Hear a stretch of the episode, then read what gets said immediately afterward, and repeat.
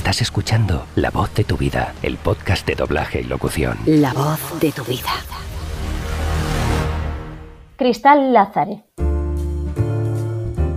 Salimos de Madrid y Barcelona, las ciudades habituales entre las que cabalgan nuestras entrevistas, y ponemos rumbo a Galicia con los micrófonos de La voz de tu vida para entrevistar a una de las actrices de la comunidad gallega que más están despuntando en los últimos años.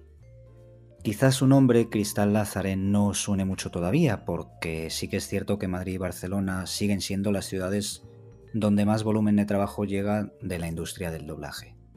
Sin embargo, eso no es óbice para que actores o actrices, como nuestra invitada de esta semana, traten de labrarse un futuro en aquello que tanto les apasiona. Cristal, bienvenida a la voz de tu vida. Hola, ¿qué tal? Encantada de estar aquí. Igualmente, después de tantísimo tiempo hablando de esta entrevista, por fin llega. Sí, sí, por fin, costó, costó, ¿eh? pero ya, ya estamos aquí. Pues sí, además eres la primera actriz de Galicia. Después de 76 entrevistas, por fin vamos a Galicia. Tú eres la 77, así que aquí estás. Jolín, eso es un honor, ¿eh? es un privilegio. A ver si, si estoy a la altura. Seguro que sí. Bueno, cuéntanos tú misma en tus propias palabras, ¿cómo te definirías tú? ¿Quién es Cristal Lázare? Eh, pues no lo sé. Eh, es, es, difícil sí. encontrar las palabras que, que, definen a uno mismo, ¿no? Eh, pero bueno, yo creo que mm, hay una cosa que tengo muy clara. Mm, pienso que he dirigido toda mi vida en torno al arte. Eh, soy una persona que me dejo llevar mucho por las emociones y soy una persona muy sensible. Entonces, el arte en cualquiera de sus manifestaciones me, me atrae, me, me hace vibrar. Y, entonces, bueno, yo creo que siempre he enfocado mi vida eh, hacia ese camino. Luego, bueno, mm, pues mm, soy, no, no, siempre soy tan, tan trascendente. Em, también me gusta, bueno, pues eh, no hacer nada, aburrirme y, no sé, eh, mirar memes o vídeos de YouTube y,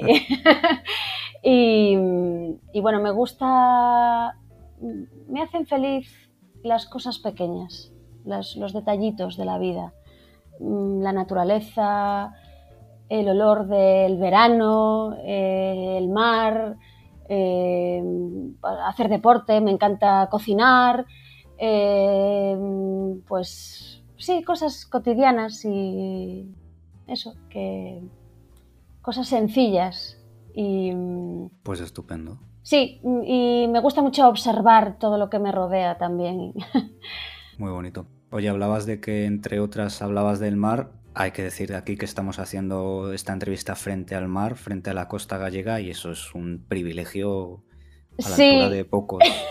sí, la verdad es que sí. Eh, vivo en una zona muy, muy bonita, enfrente de las CIES, y, bueno, la verdad, eh, lo que te decía, mm, hace mucho frío, porque el mar siempre hay mucha humedad y hace mucho frío en invierno, pero bueno, luego, oye, eh, en verano es lo que te, lo que te comentaba, ese olor a mar es que te da la vida, te, te, te resucita cuando estás cansado de las jornadas de trabajo, estas maratonianas que tenemos, eh, resucita totalmente. Desde luego. Oye, luego hablaremos de la geografía gallega y de la disposición de los estudios de doblaje, pero vamos, si te parece, hablar de, de tus inicios. ¿En qué momento decides que quieres ser actriz? Pues pues mira, hay dos momentos diferentes en, ese proceso. Uno de ellos es eh, el de toda la vida. O sea, yo eh, creo que siempre supe que quería ser actriz. De hecho, no tengo el recuerdo de que hubiese sido diferente. Mm, además, bueno, los niños eh, siempre juegan a que imitan a sus personajes favoritos, cantan y bailan, no tienen vergüenza, pero llega un momento, cuando pasa el tiempo, que dejan de hacerlo. Y yo, y seguro que la gente que quiere ser actor o actriz, eh, siguen jugando. Es que además me gusta mucho esta palabra, de, esta palabra jugar, porque en inglés y en otros idiomas eh, interpretar se dice jugar, ¿no? Play o jouer, sí. Eh, entonces, bueno, yo creo que nunca quise dejar de jugar. ¿Y qué pasa? Que es complicado. Es complicado porque sí que pasas por diferentes fases. Mm, en las que piensas que, tienes que hacer otra cosa. Porque, porque, el, porque el sistema no ayuda, ¿sabes? Las personas que siempre hemos tenido claro que nos queríamos dedicar a la interpretación, siempre hemos sufrido un poquito la incomprensión del mundo que nos rodea. Digo interpretación y a lo mejor en general el mundo del arte, ¿sabes? Sí. Em, yo personalmente no sufrí eso en mi casa, yo tuve la suerte de que, bueno, a mí me apoyaron, eh, pero sí que lo sufrí eh, en el sistema educativo, ¿vale? Porque mm, cuando yo estudiaba, ahora sí, ahora los chavales tienen la oportunidad de hacer el bachillerato este de, artes escénicas, pero cuando yo estudiaba no. Entonces, claro, mm, estás totalmente descolocado, no sabes por qué, pero no estás en tu sitio. Entonces, bueno, yo eh, sufrí mucho y, estuve no perdida, porque en realidad no estaba perdida, pero sí que... Sí que... Desubicada quizá. Sí, desubicada, esa es la palabra. No estaba en el sitio que tenía que estar. Claro.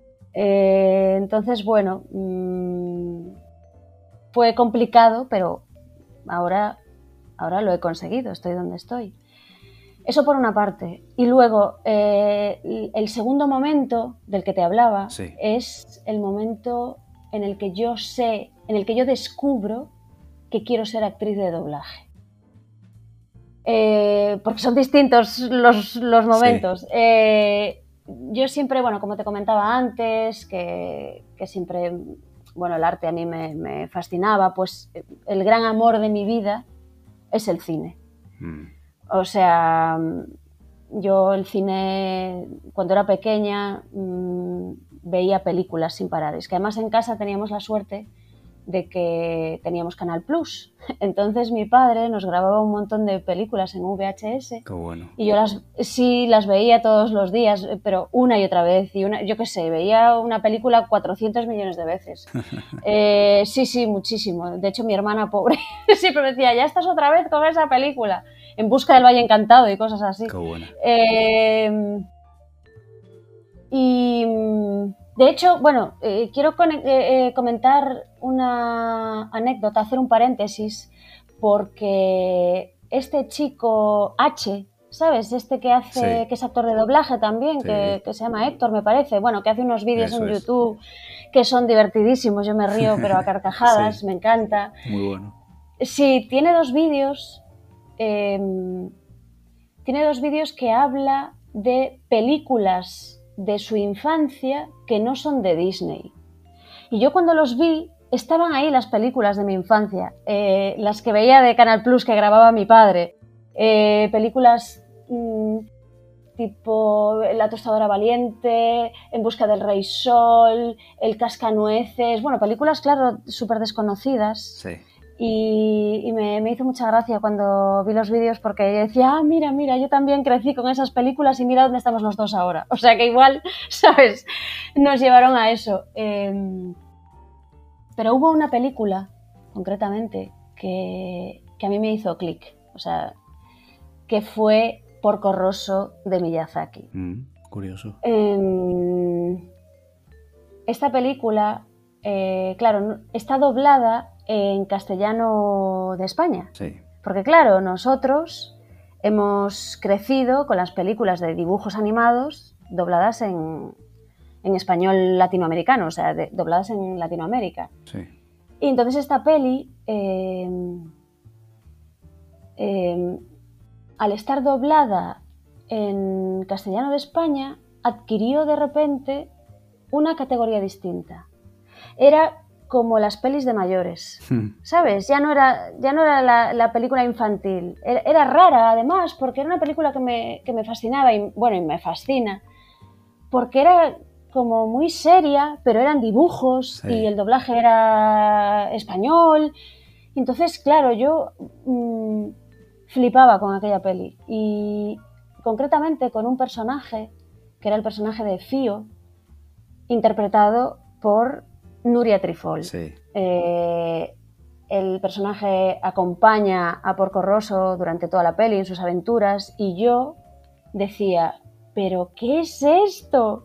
¿Quién es esta chica? Pero, pero qué, qué impresionante, yo quiero hacer eso, yo quiero ser Fío, yo quiero acompañar a Porco Rosso, yo quiero vivir eso, bueno. quiero vivir ese mundo, quiero, quiero soñar, quiero, quiero estar dentro de las películas y transmitir a la gente esto, esta fantasía, este, el sueño que es el cine.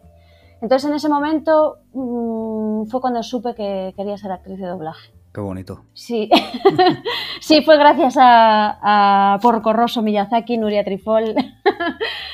Pues un beso desde aquí a Nuria Trifol, que aunque Sí, no beso, le gusten mucho las entrevistas, pero sabemos que es oyente y seguro que está encantada de, de escuchar esta anécdota. Pues mira, Oye, eh, me hablabas de apasionada del cine. ¿Tú recuerdas la primera vez que fuiste al cine, Cristal? pues mira, creo que fue, no lo tengo muy claro porque es un recuerdo como borroso. Yo creo que fue Peter Pan, Anda, me suena. Sí, mm, es el recuerdo que tengo. qué buena. Pero no estoy segura porque mm, ahí La Bella y la Bestia también recuerdo. Mm, sí, pero sí, el cine, lo que es el cine en, en salas de cine, eh, lo tengo un recuerdo más difuso, no tan claro, porque yo veía las pelis que grababa mi padre en VHS. Qué bueno. Mm, Sí. Oye, eh, una vez que decides o que sientes que quieres dedicarte a esto, más concretamente al doblaje, ¿cómo es tu formación actoral? Pues mira, eh, es una historia larga. ¿Quieres conocerla? ¿Estás seguro? Vamos a verla. Eh, mm, vale, como te contaba antes, eh, que estaba desubicada, Sí, eh, yo mm, tenía claro que me, que me quería de- dedicar a la interpretación, pero no sabía cómo. Y quería hacer doblaje. Entonces, mm, de manera, bueno, yo terminé el instituto mm, con muchas complicaciones Sí. y entonces durante una temporada mm, me puse a trabajar. Yo tenía 18, 19 años y como no, no sabía muy bien hacia dónde ir, si a Madrid, eh, a la escuela, a la RESAD, ¿no? a la Escuela de Arte Dramático, eh, no sabía muy bien qué hacer porque además tenía claro que quería hacer doblaje, eh, bueno, me, me puse a trabajar. Entonces, eh, trabajé en la fábrica de Citroën de, que tenemos en Vigo, sí. poniendo los, los frenos del coche a la Berlingo. Y entonces ahorré dinero. Y cuando terminé mi contrato, con 20, 21 años, dije, me voy a Barcelona. Eh, además, quería irme muy lejos. O sea, yo quería desaparecer. Entonces escogí, o sea, podía haberme ido a Madrid, que además Madrid me gusta mucho, Sí. pero dije, no, me voy a Barcelona, a la otra punta. Y, y entonces, bueno, eh, con un poquito también de ayuda de mis padres, me, me fui a Barcelona y me apunté a la escuela de doblaje de Barcelona. Qué bueno. Sí, eh, aparte creo que esto fue en el 2007. Fueron, estaban, no sé si llevaban mucho tiempo, pero el elenco de profes que había era mucho más reducido que el que tienen ahora. Entonces, bueno, yo fui a Barcelona, tuve que hacer una prueba mmm, que la hice por, pues, por correo, yo no sé si lo grabé, pero se lo mandé por correo porque realmente había que ir allí. Claro. Eh, pero bueno, mmm, me cogieron y me cogieron para hacer el curso y allá me fui. Entonces, bueno, pues empecé el curso, de do, o sea, la Escuela de Doblaje de Barcelona en el año 2007 y me dieron clase eh, Gonzalo Abril, Rafael Calvo, mmm, Luis Fenton, había también, daba allí clase un chico que es actor que se llama Jordi Godal, Sí. un actorazo un, un, increíble como, como profe. Me había dado clase también Roger Pera, Qué buenos.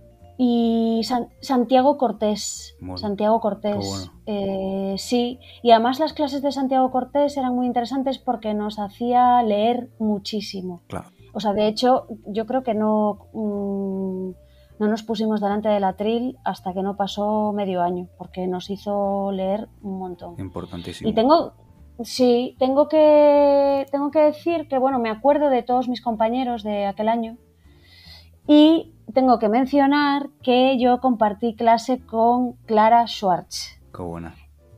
Que de aquellas tenía 16 años. Era, eh, eh, yo me acuerdo además el primer take que hicimos allí y era una auténtica máquina, una auténtica máquina impresionante. O sea, hizo el primer take perfecto y nosotros decíamos, pero, pero ¿por qué está aquí? Si ella no tiene que estar aquí, pero si, si ya es una maravilla, lo hace genial. Y me, acuerdo mucho de Clara porque, bueno, yo terminé aquel año, era un curso, fueron nueve meses, eh, terminé y bueno, mm, acabé en el 2008. En el 2008 empezaba la crisis. Barcelona es una ciudad mm, muy cara. Y, y, yo me había quedado sin ahorros, porque tampoco había conseguido encontrar mucho trabajo allí. Entonces, bueno, yo me tuve que volver a Galicia. Claro. Mm, cuando volví, me acuerdo que Clara, me acuerdo que la que la oí en una peli eh, de prota, que era la de Déjame entrar. Sí. Em, y, bueno, había alucinado, le había mandado un mensaje, le había dicho, ¡oh, Clara, qué guay! No sé qué. Bueno, yo le mando un beso muy, muy grande a Clara, que pienso mucho en ella. pienso mucho en ella. Eh, me acuerdo mucho de ella. Y bueno, nada, yo cuando, cuando volví a Galicia me quedé un poco tristona porque en Barcelona había sido súper feliz, o sea, el curso de doblaje me había mm, resucitado totalmente. Entonces, bueno, pues empecé a pensar un poco qué, mm, podía hacer en, en, Galicia. Entonces descubrí, bueno, que había un cursito de doblaje que lo daba Julio Lorenzo. Sí. Y, y me apunté. Y por otra parte, eh, también por, bueno, por una amiga que me dijo, oye, pues tú eres muy buena actriz, tienes que eh, hacer algo y tal. Y dije, bueno, pues mira, voy a estudiar arte dramático.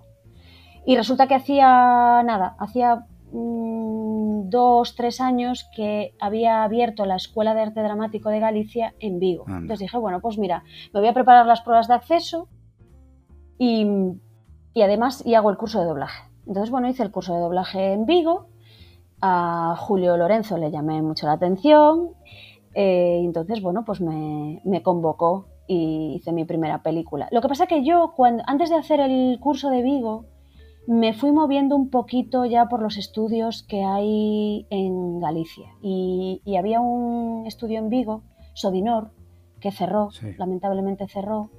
Y yo fui a hacer ahí eh, una prueba y bueno, también me dieron pequeñitas combos, eso era doblaje en galego, entonces bueno, hice así mis primeras convocatorias en Sodinor. Y luego con Julio pues ya em, empecé a trabajar un poquito.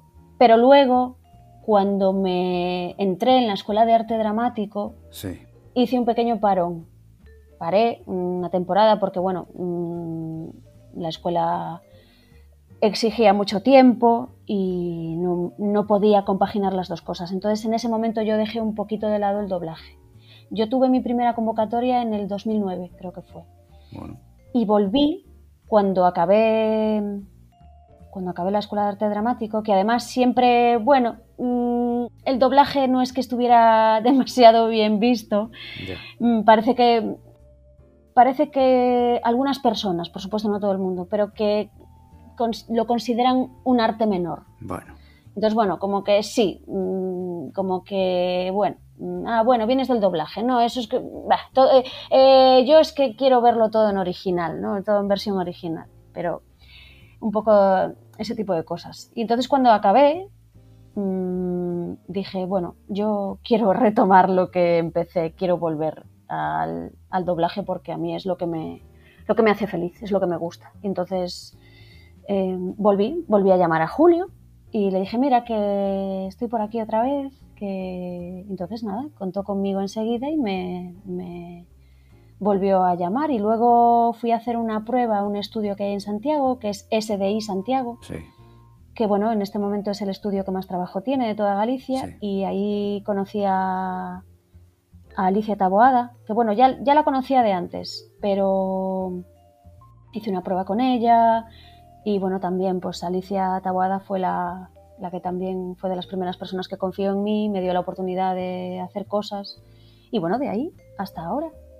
Mm, Esa es, esa es mi historia.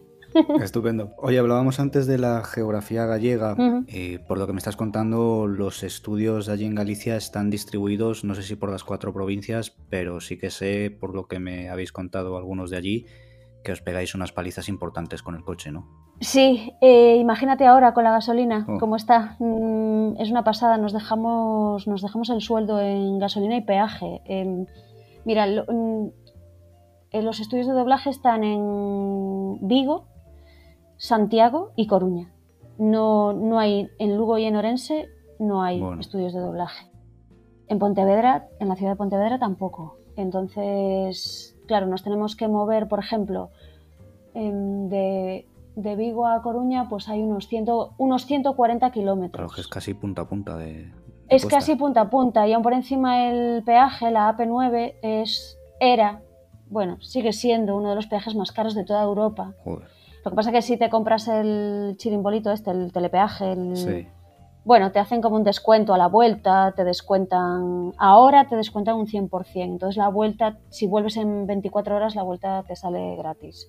Pero sí, nos metemos unos palizones, a veces, claro, nosotros tenemos que juntar lo máximo posible convocatorias, Claro. porque además San- Santiago es el sitio donde más trabajamos. Entonces, eh, claro, yo mm, estoy un día entero desde las...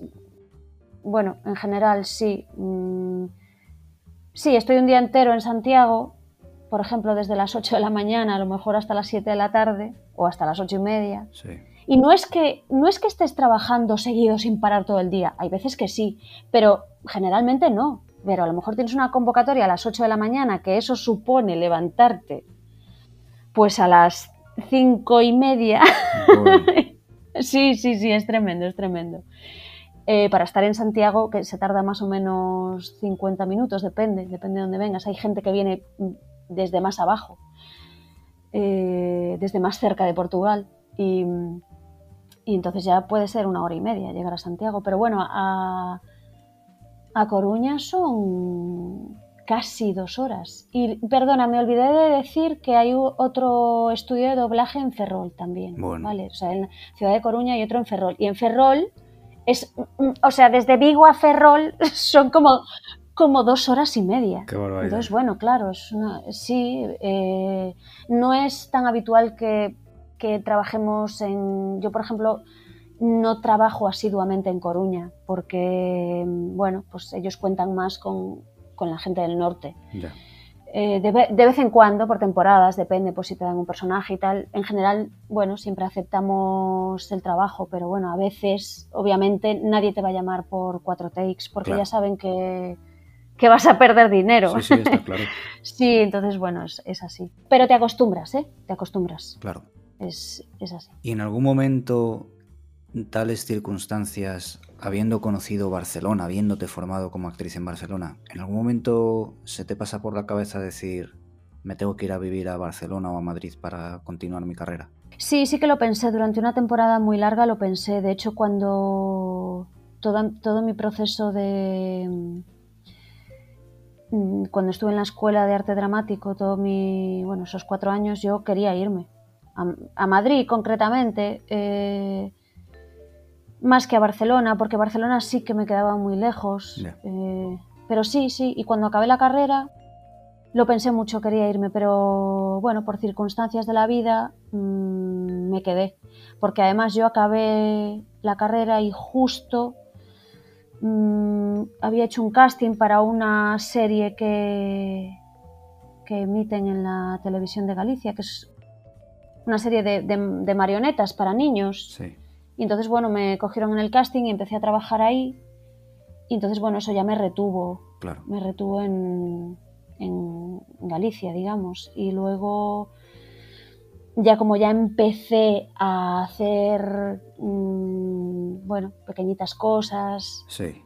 pues me quedé. Pero sí, siempre, siempre estuvo durante mucho tiempo la idea, el deseo de irme, a, de irme fuera de Vigo. Claro. Lo que pasa que, bueno, luego te enamoras y entonces ya te, te quedas y ya no te mueves Bueno. y ya tiene- tienes una edad que ya dices, bueno, es un momento de asentarme y tal. Y es así. Claro. Oye, Cristal, ¿se puede vivir exclusivamente del doblaje en Galicia?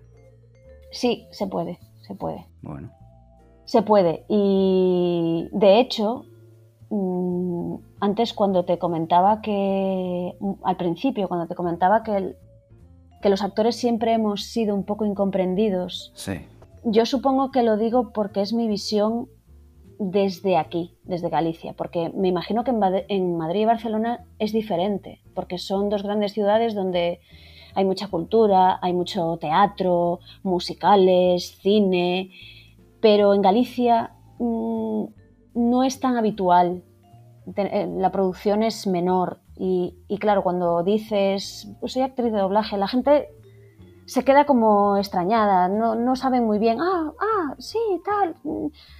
Y, y claro, tú les dices sí y, y- y puedo vivir de ello.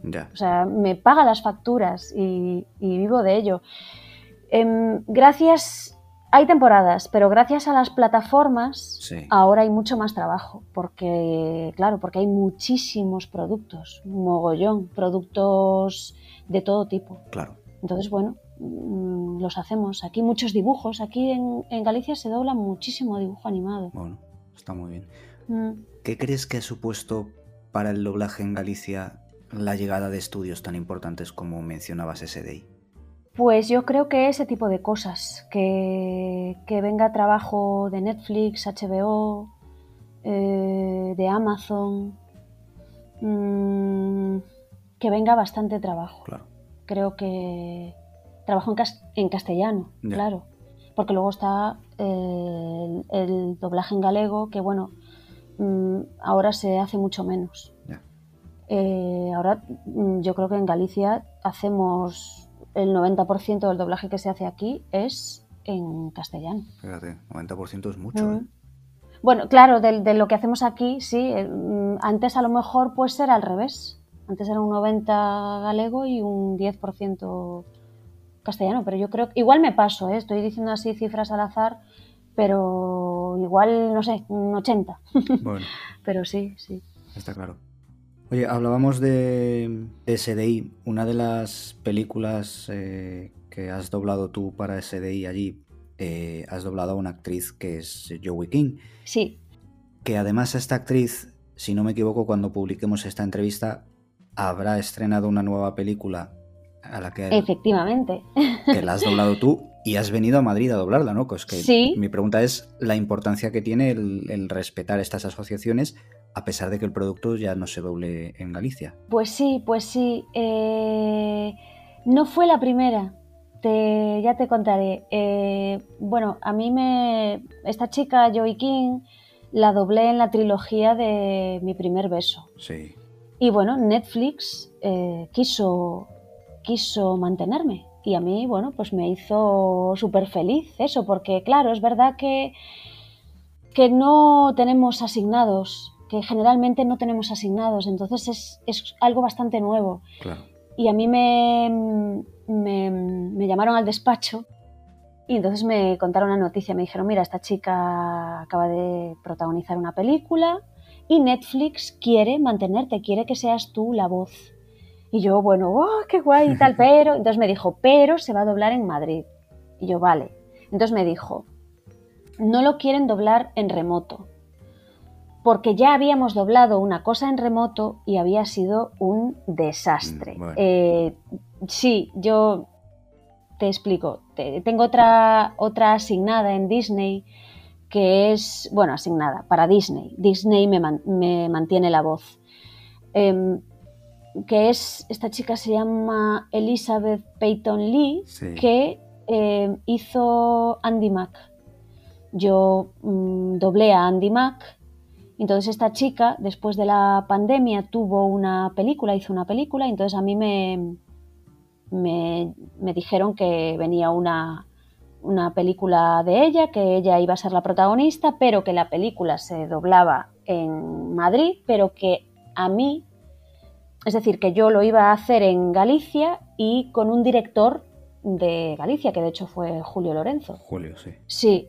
Mm, después, con el tiempo, esta chica volvió a hacer otra cosa, hizo una serie, mm, pero mm, ya se, o sea, se volvió a doblar en Madrid, pero en este caso, en vez de que mi parte se hiciera en Galicia, quisieron hacerlo, que, dirigirme en remoto, que lo dirigía Maite Torres. Sí.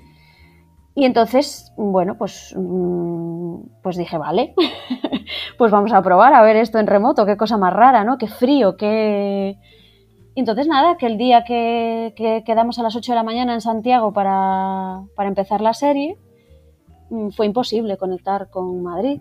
Mm, eh, yo estaba allí a las 8 hasta las 9 no oímos el, mm, no tuvimos el primer contacto.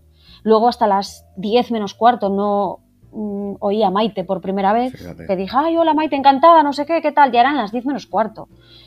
Mm, hicimos, no sé, tres takes, bueno, igual hicimos un poquito más, pero fue un desastre porque a ellos les llegaba tarde la imagen con el sonido. Entonces, no, Maite decía, pero ¿esto qué es? Pero, pero esto está todo fuera, pero qué horror y tal. Entonces recuerdo que aquel día ella dijo, bueno, mira, sigue tú, yo tengo otra persona a las 11, tengo que seguir. Y bueno, después de aquella experiencia, ese día terminé y después de aquella experiencia pues decidieron ponerme a, una directora mm, que me dirigiese mi parte en Galicia, que fue Ruth Pazos.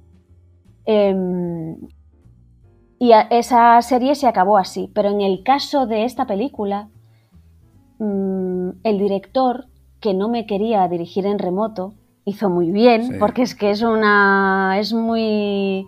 es muy frío, es una cosa muy. no sé, muy rara además.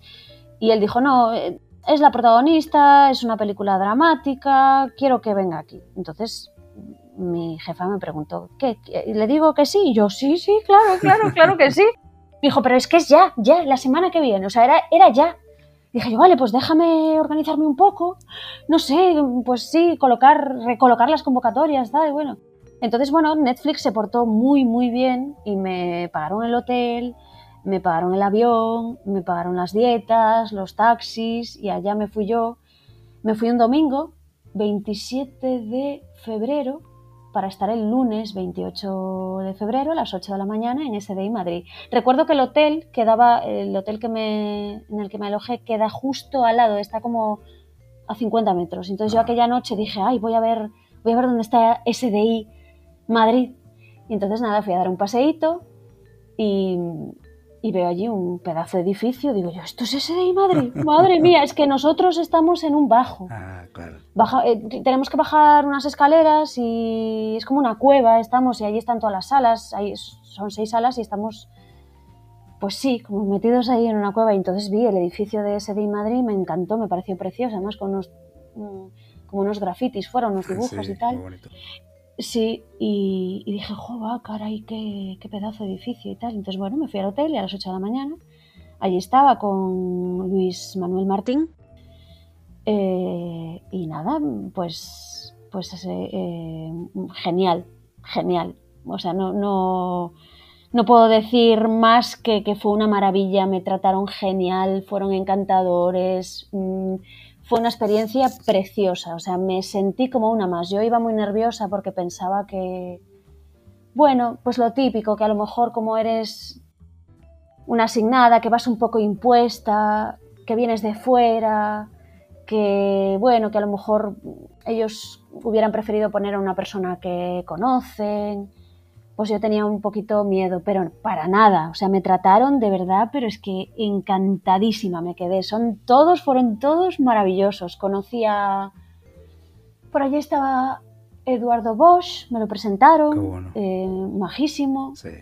Eh, bueno, yo quise que me presentaran a Mar Bordallo porque, porque bueno, me, me encanta y también me la presentaron y, bueno, un encanto de persona. Eh, aquel día tenía muchísimo trabajo, entonces bueno, tuvo la amabilidad de salir para conocerme y luego tuvo que volver ¿no? a trabajar y conocí a Maite Torres, le dije, Maite, ¿qué tal? Que habíamos tenido, habíamos tenido aquel encuentro tan desastroso y también encantadora, o sea, bueno, me fui feliz, fue una experiencia preciosísima, de verdad me fui contentísima. Así que bueno, ojalá, ojalá haya más, ojalá.